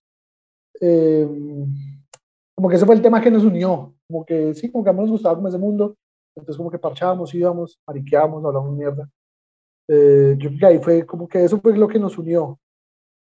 con Sánchez era porque los dos llegábamos, el marica así como vivía en Chía, él llegaba temprano a los Open, eh, por miedo a llegar tarde, entonces llegaba mucho más temprano. Y yo, como salía a trabajar, entonces yo salía y me iba de una vez para los Open, y usualmente coincidíamos en que nos encontrábamos los dos temprano, antes de que, antes de que llegaran los demás, y ahí comenzamos como, como a parchar y como, sí, como a hablar mierda y como a, a volvernos amigos. Eh, con Davis, con Davis, con Davis, yo conocí a Davis también en un Open, eh, Davis me parecía siempre un personaje muy raro. Eh, era un, sí, un manecito extraño, pero era muy chistoso. Escucharlo ahora era muy chistoso y muy inteligente. Eh, a mí siempre me ha gustado parchar con personas inteligentes porque yo no soy muy inteligente. Entonces, sentarse a escuchar hablar a Davis, hay muchas cosas que Davis habla que yo no le entiendo lo que está hablando, pero me gusta sentarme a escucharlo hablar. Y con Davis tal vez nos volvimos amigos más cercanos con un Open que él organizó en la Nacional, que se llamaba Sin Entender, mm, que era un Open supuestamente donde usted tenía que ir a hacer eh, material de cine, o sea, solamente hablar de cine de televisión, temas audiovisuales, pero pues nadie lo hacía, nadie lo hacía, uno siempre hacía la fácil, era eh, decir cualquier cosa eh, de cine y después hacer material de uno, porque pues también éramos muy novatos, entonces pues no sabíamos cómo hacer eso. Eh, yo creo que ahí fue cuando comenzamos como a parchar con Davis, como en, sí, como en ese Open que lo organizaba. Eh, ¿Por qué más me preguntas, no sé? Por Camilo, Culotauro y Emir. Ah, Culotauro. Eh, Culotauro, Culotauro. Yo Culotauro lo vi también en un Open, pero a mi Culotauro me, un día se me acercó Sánchez y me dijo, marico, ¿usted ha visto un man que se para como a gritar y que es todo raro y que, eh, no sé, güey, el man, es todo chistoso, pero es todo raro, me dijo Sánchez. Le dije, no, no lo he visto. Me dijo, póngale cuidado cuando se pare, eh, póngale cuidado. Y un día en un, en un Open a manos, como que eh, estaba, sí, como que se tocaba el turno de la Culotauro. Eh, y ya y lo vi, me pareció muy divertido, muy incómodo. A mí me daba risa como incomodaba a la gente, porque se paraba y gritaba y se movía y se sudaba más raro. Eh, entonces a mí me daba mucha risa verlo, aunque también era muy chistoso, también se sacaba su risa. Eh, y ya hay como que, o sea, como que la, la, el resumen de la historia de todos, de cómo uno se vuelve amigo de todos ahí, es por los Open, porque uno, pues en los Open llega todo el mundo a probar su material, pero pues aparte de eso, pues se con los particitos y a uno como hablando mierda con el que está ahí, como que, sí, como que va congeniando con uno, con el otro.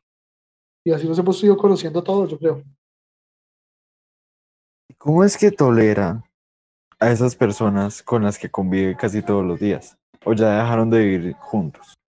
Eh, sí, ya no estaban viviendo juntos.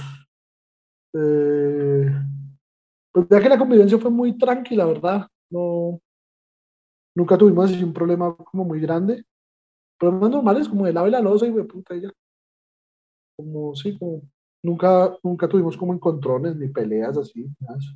Yo creo que porque todos teníamos como una personalidad muy, todos somos como una personalidad muy tranquila en esos aspectos. Y por las drogas, obviamente, también eso ayuda a restar droga la mayor parte del día. Eh, también ayuda un poquito en la convivencia. Em, primero, antes de que toquemos ese tema, ¿cómo es que usted prueba material? ¿Cómo prueba material? Eh, pues hoy en día es como, como le dije ahorita, es como una premisa que tengo en la cabeza. Eh, y ya me paro y la digo como que, o sea, tengo la premisa y como un par de remates que se me ocurren y me paro y los digo, a ver qué pasa. Y ya si veo que la gente reacciona pues intento como quedarme ahí como hablando más del tema, a ver qué más cosas pueden salir. Eh, y ya, esa es como la, la forma de probar material. Eh, y las premisas salen de cosas, ya sabe que yo veo algo y me parece curioso, eh, o de cosas que me pasan. Digamos, la vez pasada, hace poquito me perdí en el edificio, pasé a vivir hace poquito, hace un mes, un mes, un mes, y me perdí dentro del edificio. Entonces, como que ahorita estoy intentando como contar esa historia, eh, y ahí han salido como rematicos, pero eh, es como eso, es como vivencias y cosas que le van ocurriendo a uno. No soy muy buen escritor, no soy de sentarme a escribir. Davis es muy bueno haciendo eso, David sí se siente y escribe toda la rutina completa con todos los remates.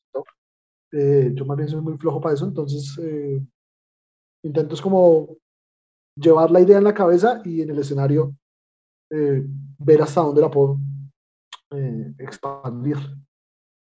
Que, bueno, como varios comediantes se han quejado, en especial Franco, de que no le terminan las historias.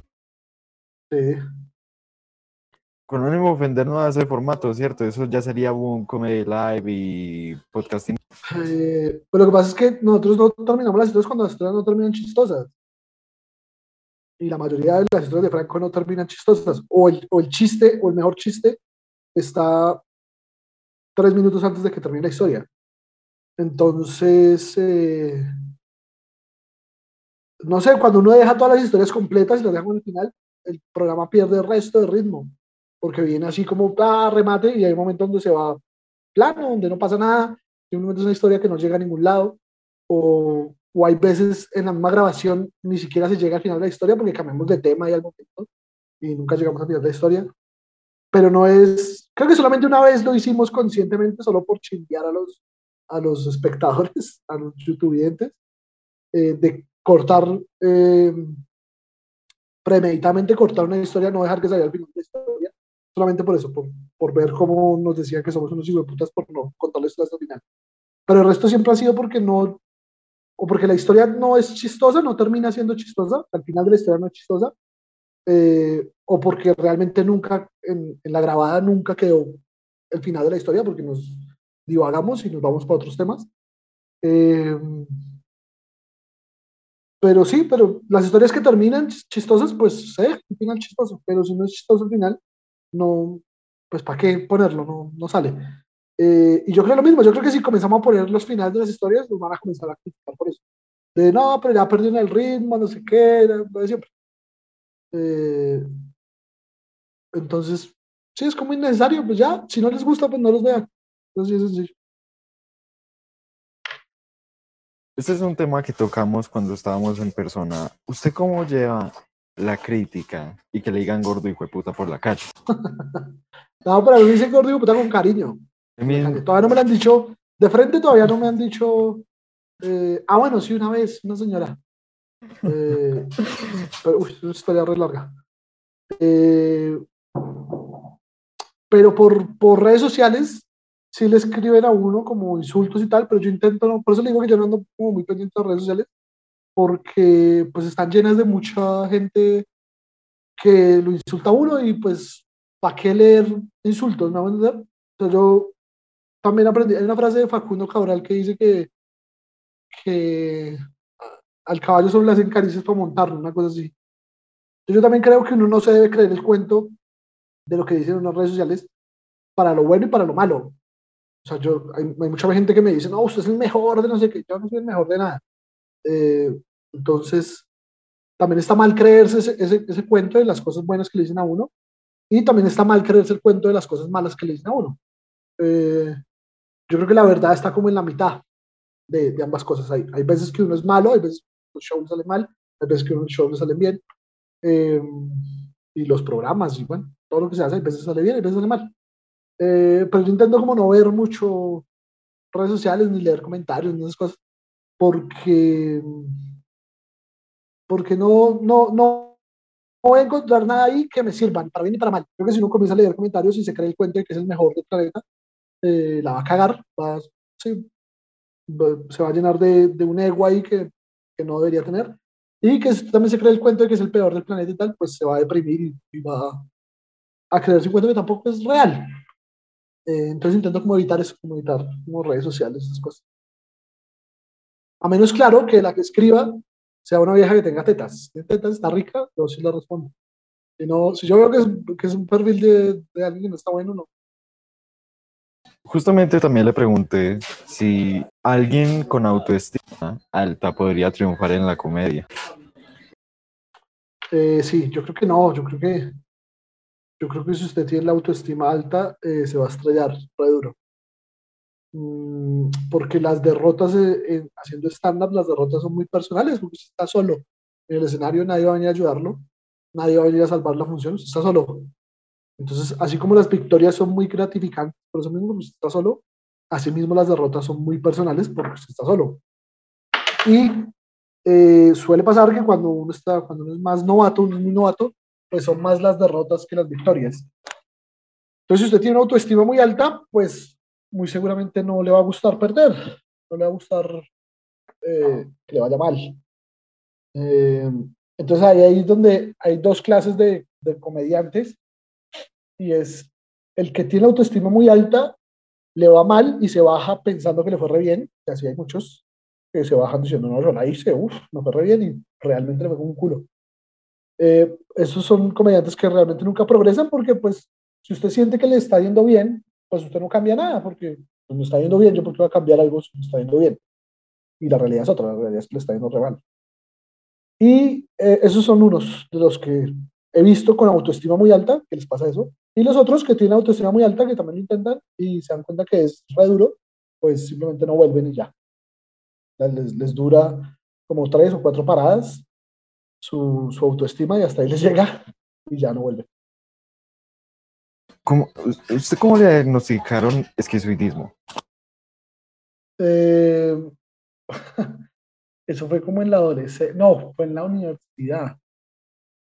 Pues sí, creo que con el psicólogo de la universidad. Yo un día fui porque mm, eh, yo tenía un amigo de hace muchos años y un día como que nos agarramos con el man y dejamos como de hablar y a mí como que me importó un culo, la verdad. O sea, como que, sí, como que no, no hubo como relevancia y entonces como que me, me causó curiosidad y yo por esos días estaba como... Eh, no sé, o sea, yo la casualidad que esos días estaba yo como pensando como en, como, ir a un psicólogo, una vez así, como que se juntó una cosa con la otra, y fui y como que eh, comenzamos a hablar con el man, y como después de tres sesiones, una cosa así, el man me dijo, cosa que yo después le preguntaba a otro psicólogo y el man me dijo, eso usualmente no se dice porque lo que hace usted es reafirmarle muchos eh, comportamientos cuando usted da un diagnóstico así tan tan, eh, ¿cómo se llama eso? Tan de frente, eh, lo que usted hace es de pronto reafirmar, de pronto el man no tenía eso, pero cuando usted se lo dijo, pues el man ya se va a creer el cuento que sí lo tiene, y lo que hace es reafirmar todos los comportamientos.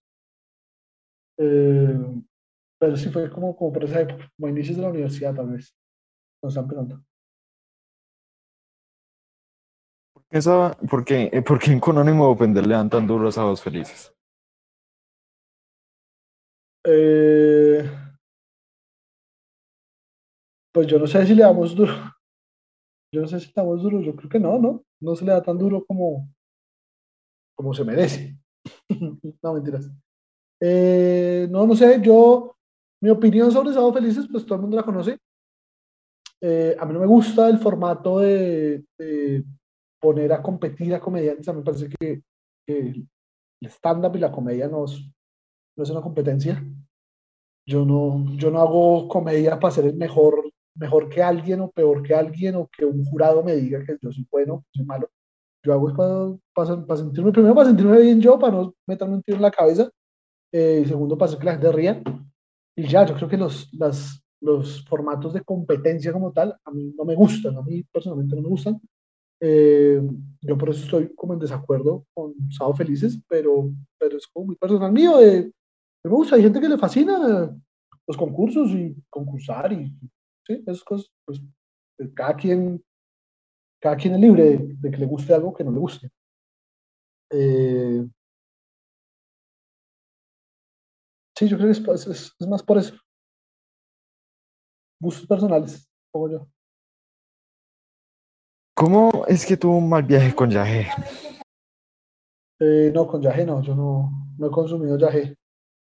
Eh, fue con, con Wax, se llama, la sustancia.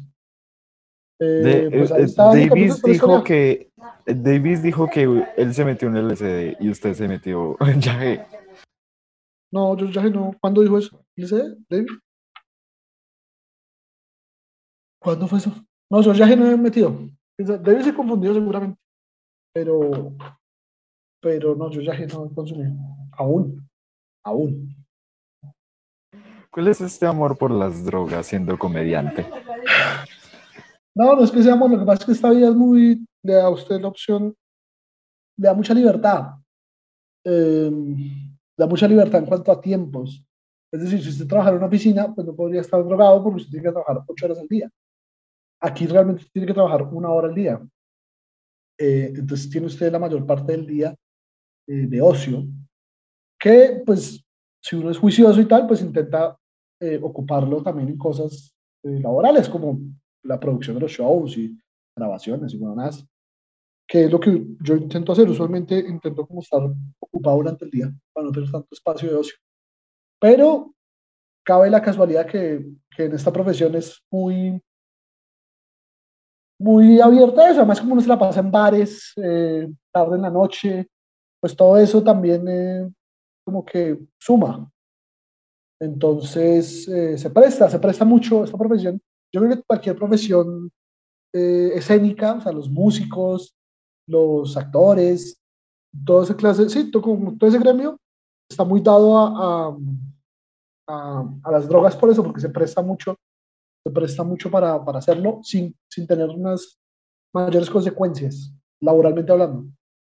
Psicológicamente sí se destruye usted la cabeza, pero laboralmente hablando, eh, la puede pilotear usted. ¿Usted se metió más a este mundo en la comedia o fue en dónde? Eh, ¿A cuál mundo? Al de las drogas. Ah, eh, pues yo en mi adolescencia había probado un par de cosas porque pues yo me pasaba con, con, con y con, como con amicitos. Eh, entonces yo había probado como una marihuana, Pérez, eh, pero como muy ligero, como muy esporádico, pues, muy, eh, sí, como casual, ¿cómo se llama eso? Mm, pero claro, la- en la comedia, como le digo, se presta mucho, se presta mucho para estar, para estar más metido en ese mundo, ¿no? O sea, es muy a- eh, por el ambiente en el que uno está todo el tiempo. Eh, cosa que está mal también, usted no debería estar drogado todo el día. Eh, pero sí es, o sea, hablando honestamente, sí se presta, se presta mucho más. Usted tiene muchas historias en otras ciudades y principalmente en Ibagué. ¿Por qué? Eh, en Ibagué, porque, no sé, en Ibagué yo no sé por qué nos tienen tanto cariño. Y entonces, eh, todas las veces que yo he ido, siempre como que lo reciben muy bien para allá. Y los shows usualmente suelen salir chimbas. Eh, pero sí, yo creo que es más por el cariño de la gente. O sea, es Ibagué y Bucaramanga, por fuera de Bogotá. Son como las dos ciudades que más, por algún motivo, no sé por qué, esas dos ciudades en particular, son las que más consumen con ánimo, por encima de Medellín y de Cali, aunque Cali también nos, nos quiere mucho, Medellín también, pero como que Ibagué y Bucaramanga se siente más esa, ese ambiente de, sí, de, de, de buena onda, buen recibimiento de la gente.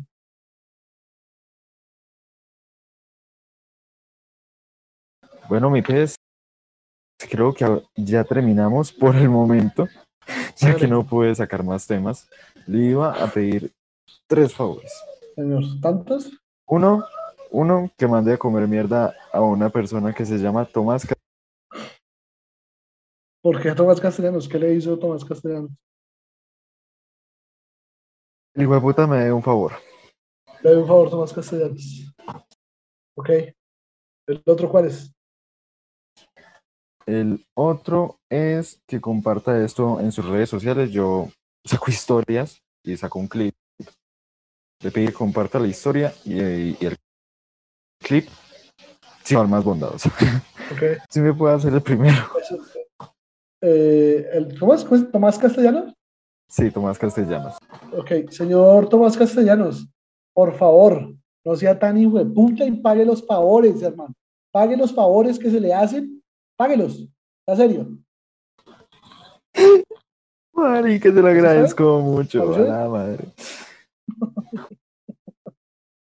A mí, cuando yo subí la historia de que fui a verlos a ustedes, me preguntaron, Marica, ¿cómo es el gordo? Es buena gente, es humilde. Y yo como que, Marica, Gabriel Murillo es otro mortal y él lo sabe. Sí. Gabriel Murillo es una chimba comediante y una chimba persona. ok, muchas gracias. Bueno, mi pez, se lo agradezco mucho este tiempo, eh, la foto. Agradezco mucho este espacio. No, marica, se lo agradezco mucho a usted. Le agradezco su comedia, weón, le agradezco lo que está haciendo. Bueno, Muchas gracias. Muchas gracias, su merced, a- a estos espacios que se arman, eh, a que, sí, a que siga haciendo, siga caminando. Ah, eh, yo creo que lo más importante, weón, cuando uno, cuando uno está comenzando a hacer estas cosas por, por internet, es la disciplina, marica. Si usted tiene disciplina, eh, la va a lograr. Y ya. Eso, a mí, digamos, eh, me parece muy chimba, muy interesante que, que haya gente que quiera hacer estas cosas que quiera hacer como podcast y como vainas de comedia y tal, porque pues eso solo le ayuda al, al gremio como tal, pues va a hacer crecer más. Eh, entonces a usted por el, por el interés, muchas gracias por la invitación. Ya espero le haya servido de algo la charlita que tuvimos. le agradezco eso mucho y el objetivo del podcast era conversar con gente interesante para conocerlos. Ah, se me olvidó. Esta última parte del podcast se llama Host Rivers. Usted tiene hecho hacerme ¿Una pregunta usted? Eh, ¿Por qué el interés de hacer un podcast? Esta historia es un poquito larga y conlleva una muerte, un casi suicidio, eh, marihuana. A ver, Esta historia comienza en agosto del año pasado, cuando yo estaba viendo un podcast creativo. Aunque yo ya tenía la idea de hacer un podcast, yo pensé, bueno, desde mayo yo ya tenía la idea que lo iba a hacer con un primo, que es psicólogo. Entonces yo primero en mayo le dije, bueno, ¿cómo sería? Y el marica me dijo, después del temblor. Un temblor en junio 5 y yo le dije, bueno, hijo de puta, ¿qué hubo? ¿Cuándo lo vamos a hacer? Ya tembló. y el marica, no, cuando termine parciales, así sacándome el culo. Entonces yo dije, no, el marica no lo va a hacer. Entonces yo tomé iniciativa ya en agosto, creo que 6, en un podcast de creativo de Roberto Martínez, que ese marica está creciendo como espuma, que el marica mismo en el capítulo 50 se invitó a sí mismo al podcast y le pidió a un amigo que lo entrevistara. sí, Entonces ese marica dijo, bueno, para yo hacer creativo, para, no, eso fue Andrea Sosberg. Para hacer mi podcast, que solamente audio, yo comencé con el audio, el micrófono del celular. Entonces yo dije, lo voy a hacer, voy a ir comenzando. Porque si no, uno nunca va a tener la mejor cámara, el mejor micrófono, el mejor escenario, nunca. Sí, Entonces ya en ese proceso dije, bueno, yo tengo un celular. Tiene una mierda de cámara, una mierda de micrófono, pero tengo un celular y la idea es comenzar. sí. Entonces ahí fue progresando la idea. El primer episodio fue con intenciones de, de- de- de- de conocer al man, de conocer sus ideologías y tales. Y con fama. Todos tenemos la idea de fama. El que le diga que no quiere fama, fracasó.